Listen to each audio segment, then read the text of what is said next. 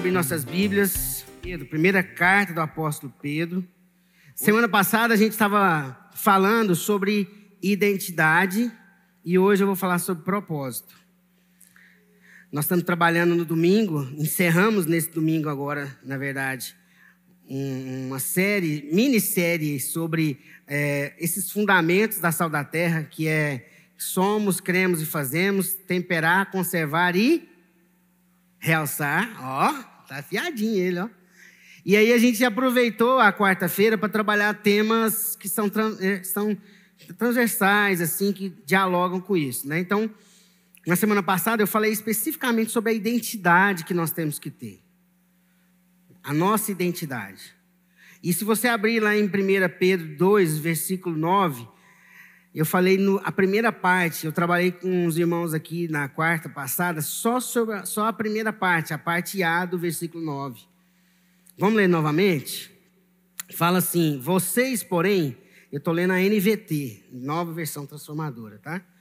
Vocês, porém, são povo escolhido, primeira coisa, reino de sacerdotes, nação santa propriedade exclusiva de Deus. Então, semana passada, nós meditamos nessas características que formam a nossa identidade. E qual que é a implicação para nós. E agora, hoje, nós vamos falar a segunda parte.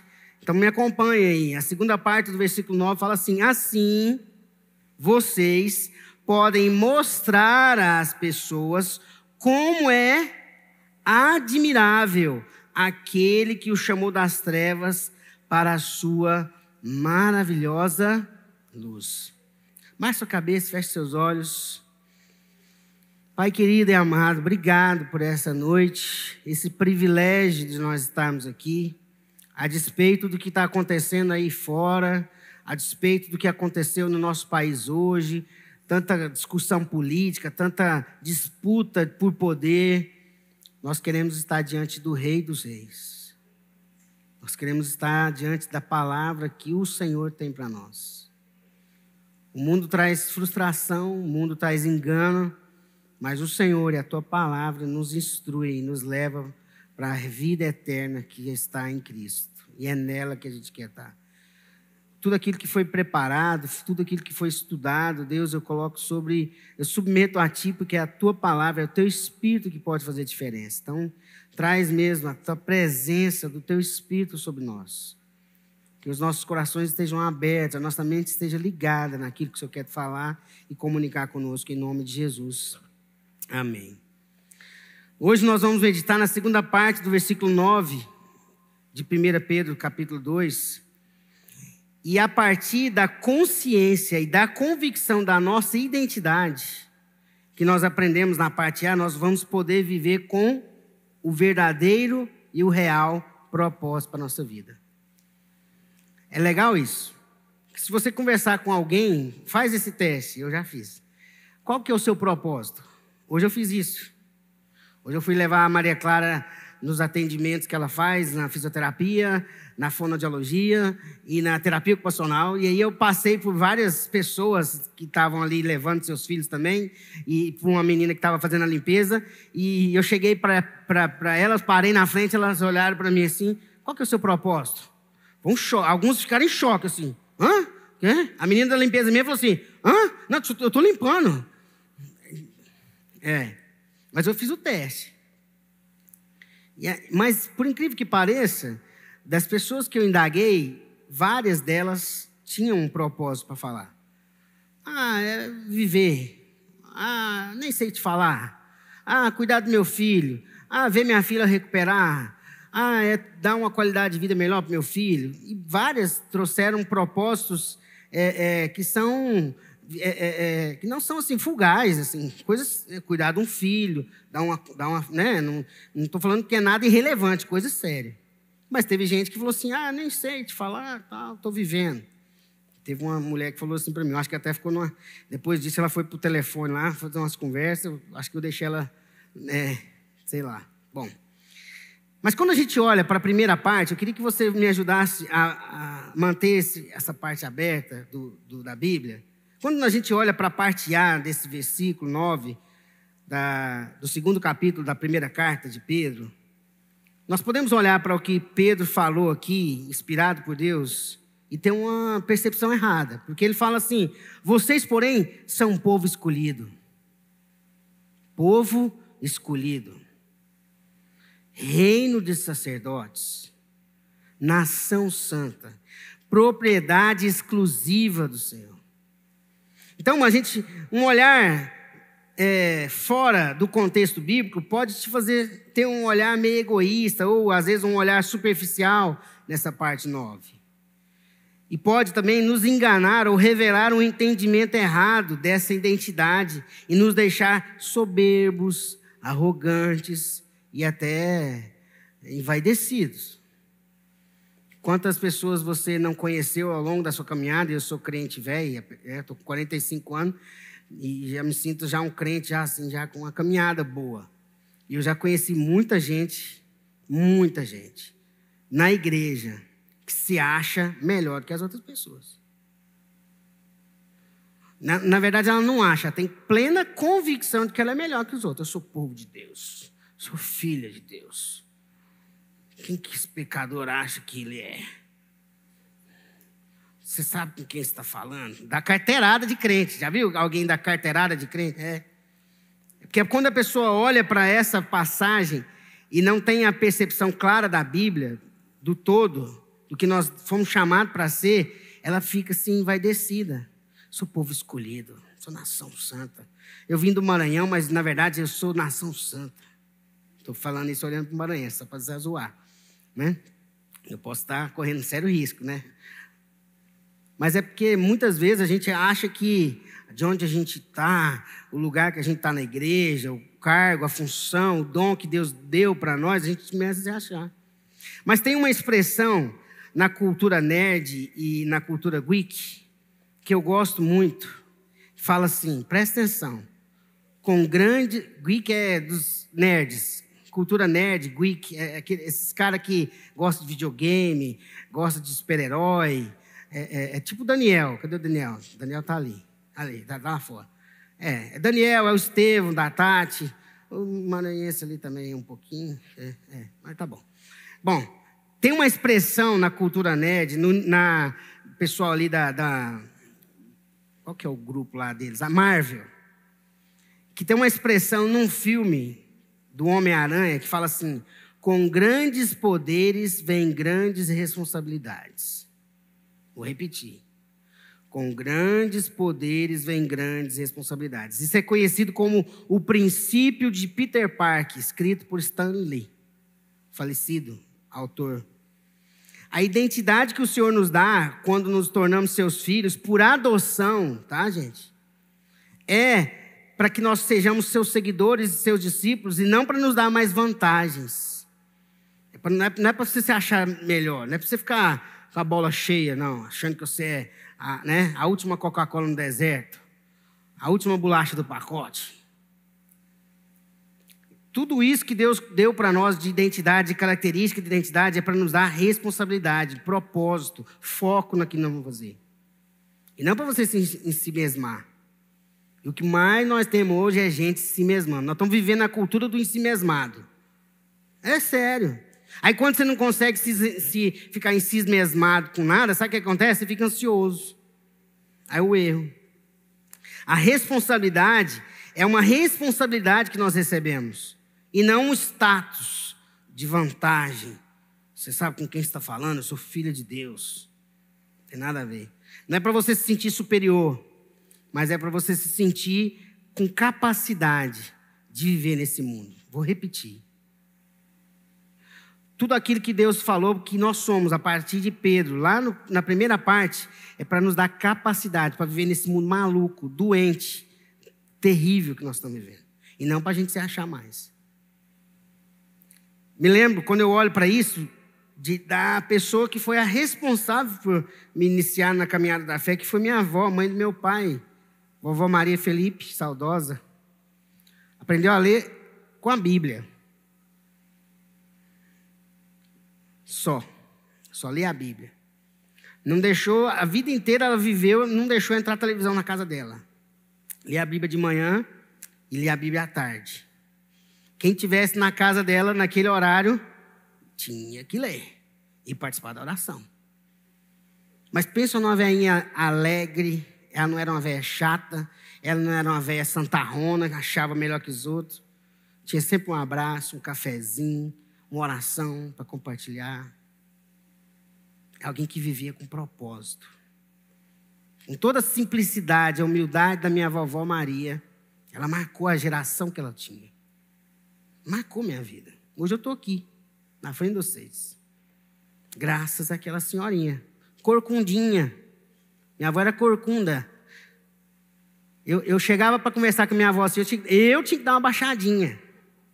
Porque ela, ela era bem corcunda. Teve 13 filhos. Carregava lenha e segurava o menino no colo e grávida. Você não via minha avó murmurar nunca. Nunca vi minha avó falar, ah, minha vida foi assim. Nunca. Viveu com propósito. Então, quando a gente olha para essa passagem, a gente pode, por exemplo, olhar para a primeira parte e olhar para aquilo que Pedro falou e perceber o seguinte: o nosso trabalho como sacerdotes reais é de aproximar as pessoas de Deus. Quando ele fala que nós somos sacerdotes reais, nós temos que estar aonde Deus nos colocou, seja o Guilherme lá como representante comercial que ele é, seja a Janaína, onde Deus nos colocar, aonde eu for, eu sou um sacerdote real. E eu não preciso de roupa de sacerdote no Antigo Testamento, porque está aqui dentro. Não é externo. E como que nós fazemos? Como nós, com o nosso testemunho, com a nossa conduta, pela forma com que a gente age intencionalmente. Hoje, depois de ficar fazendo pergunta para os outros, na hora de ir embora, a secretária lá da, lá da, da Integra, que é onde a, a, a, Maria Clara faz fisioterapia, melhor clínica de fisioterapia de Goiânia, da nossa amiga Tereza, aqui da nossa igreja. Eu vi que a secretária, uma moça que trabalha lá, estava muito abatida. E eu falei, você não está bem. E ela, e eu já, né, dedurar lá, o pastor, isso o quê? Ela falou, quero orar por você. E nós oramos, e eu orei para ela. Então, onde nós estarmos, onde nós entrarmos, onde nós formos colocados, onde Deus colocar e der a oportunidade, nós vamos fazer diferença, porque nós temos uma identidade que nos dá um propósito.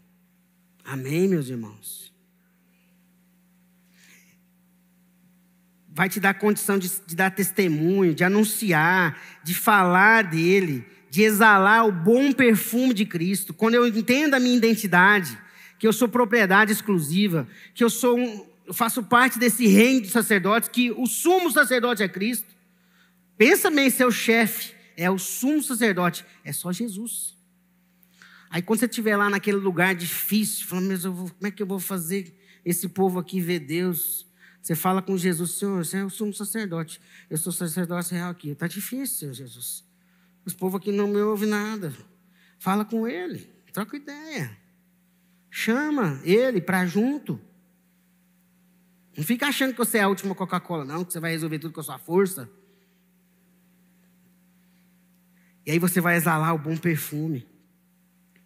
Porque as pessoas vão olhar para você e vão ver mais do que alguém, mais do que uma candanga, mais do que um maranhense, mais do que um baiano, um goiano do pé rachado. Eles vão ver assim, esse cara veio de outro lugar. Porque você veio da nação. Sacou? Nossa, ela é muito diferente, essa mulher. Porque eles vão olhar para você e vão ver que você é propriedade exclusiva de quem? De Deus. Observe Observe o versículo, a parte B. Olha, com, olha comigo aí. Deixa aberto. Preste também atenção nessas palavras que o apóstolo Pedro falou. Assim, vocês, assim o que? Assim que vocês entenderam que vocês são propriedade exclusiva, sacerdócio real, nação santa, povo de propriedade exclusiva de Deus, assim vocês podem o que? Mostrar as pessoas. O que? Como você é linda, como você é inteligente, forte. É isso? Não. Como é admirável aquele que o chamou das trevas para a sua maravilhosa luz. As pessoas vão ver além de você. Tem alguma coisa diferente nessa pessoa. E não é você, porque eu não valo nada. Pensam, o velho Leonardo aqui é ruim. Talvez um dos piores pecadores na frente de vocês aqui agora. Mas por, pela graça e misericórdia de Cristo, Ele me deu uma nova identidade, um novo Léo. Amém, meus irmãos? E assim, mas o que que nós estamos mostrando, demonstrando para as pessoas próximas de nós? Quem que as pessoas estão vendo? O que que os nossos vizinhos de condomínio, o que que os nossos colegas de escola, o que que os nossos clientes, funcionários, nossos parentes, colegas de trabalho estão vendo em nós? Nós mesmos, que se for nós estamos falhando.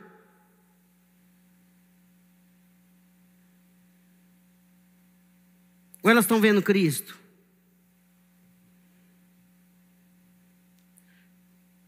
Segundo Coríntios 2,15 fala, porque nós somos para com Deus o bom perfume de Cristo. Quando você passa, o que, que exala?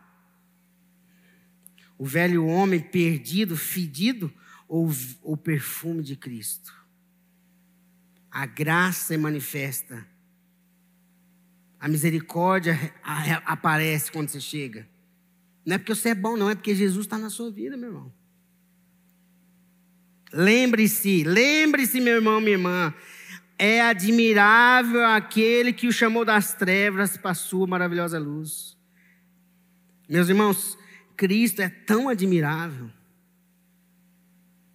Ele é tão sublime, é tão incrível, que eu não consigo listar adjetivos que seja suficiente capaz de expressar o quanto ele, Jesus Cristo é. Ele é. Ele é magnífico, ele é elevado.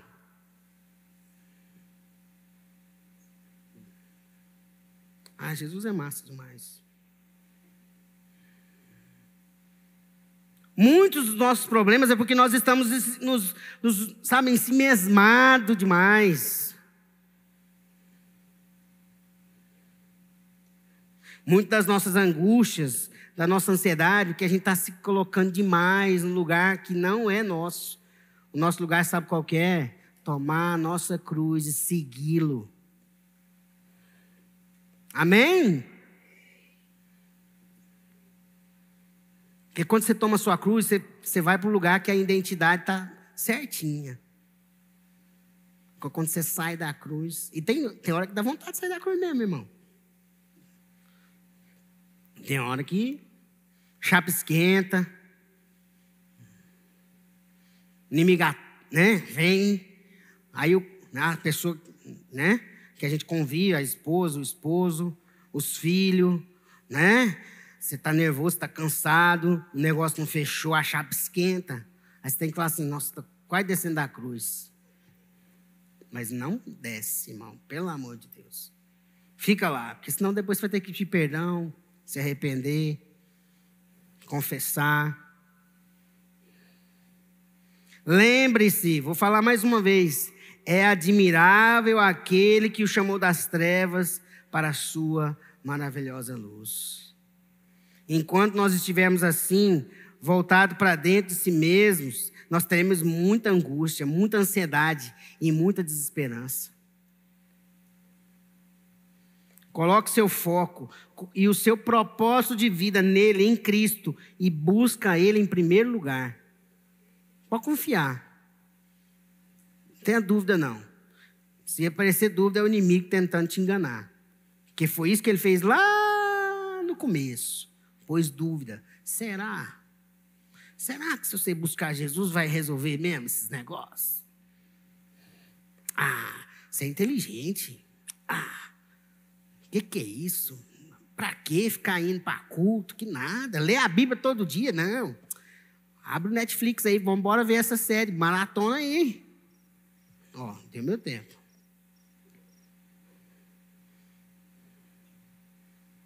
Mas eu quero terminar nós vamos ter a ceia agora.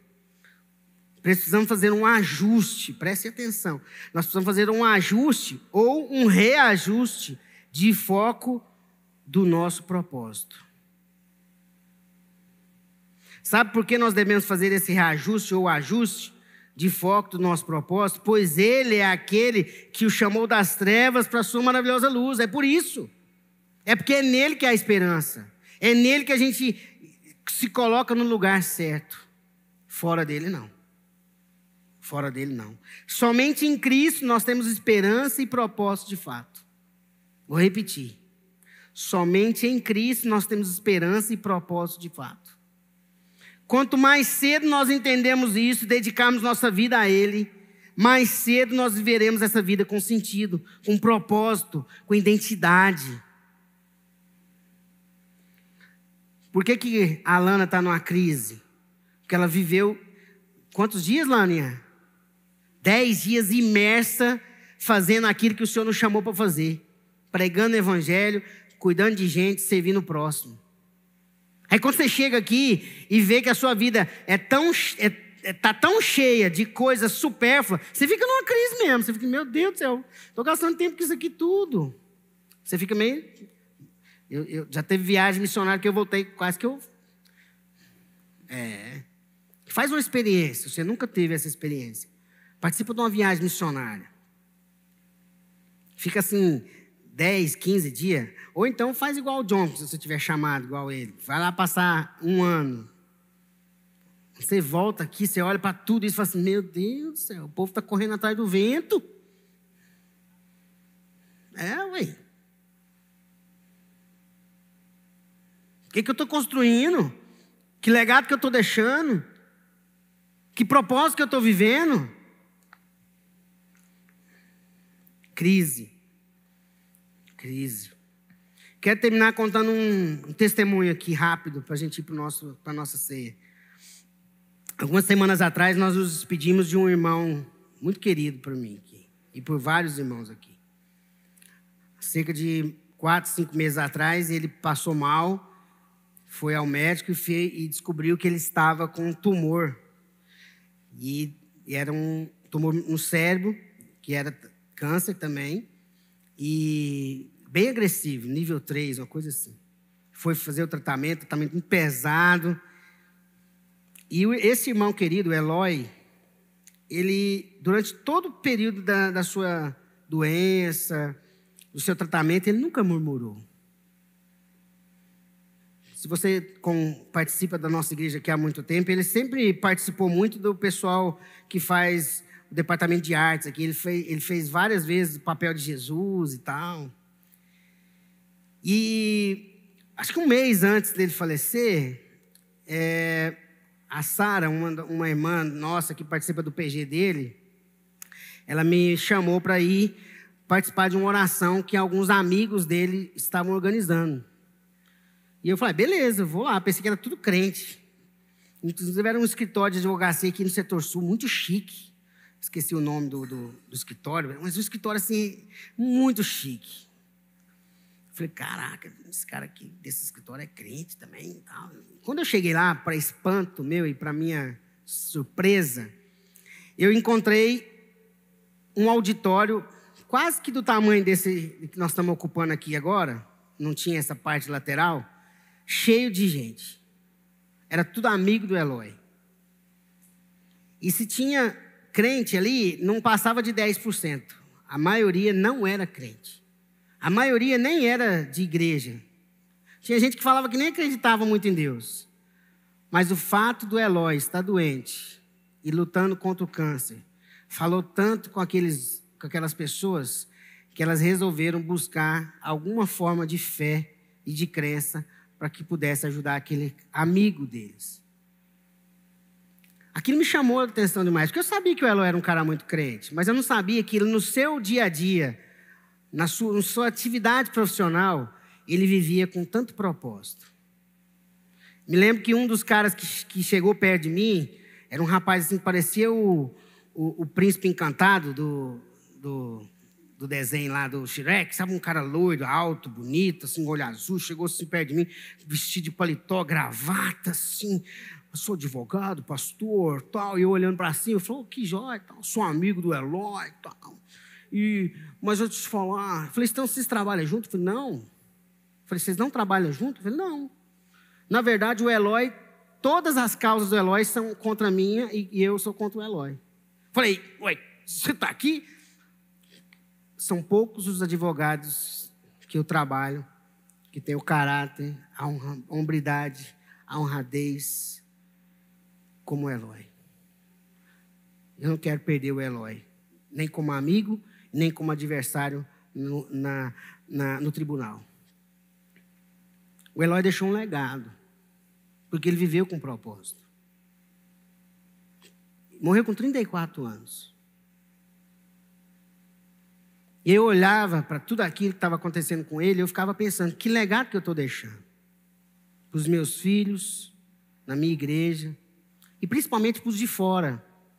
Que o Eloy deixou um legado para os de fora, para a gente que nem está aqui dentro. E eu queria encerrar com a gente pensando sobre isso. Que propósito que a gente está vivendo? Vamos orar?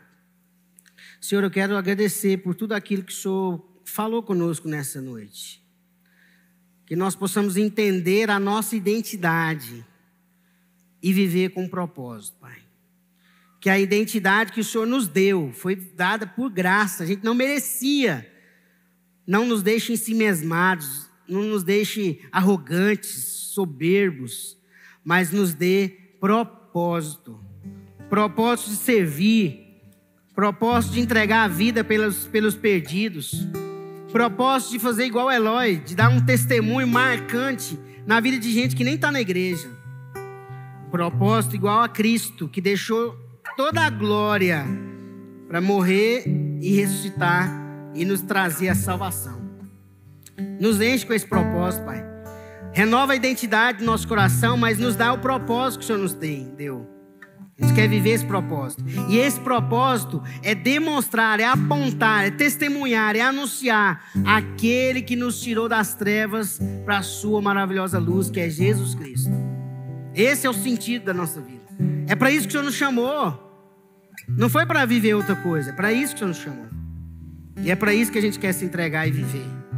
Nos dá essa graça, Pai. Nos dá essa oportunidade nos dá mais uma chance. Talvez a gente está vivendo uma vida cheia de tanta bobagem, tanta tão fugaz, que a gente possa viver uma vida cheia, plena de compromisso, de propósito. Uma vida, Deus, onde as pessoas que estão à nossa volta olham para nós e sentem o bom perfume, são impactadas pela sua graça, pelo seu amor, em nome de Jesus. Em nome de Jesus. Em nome de Jesus.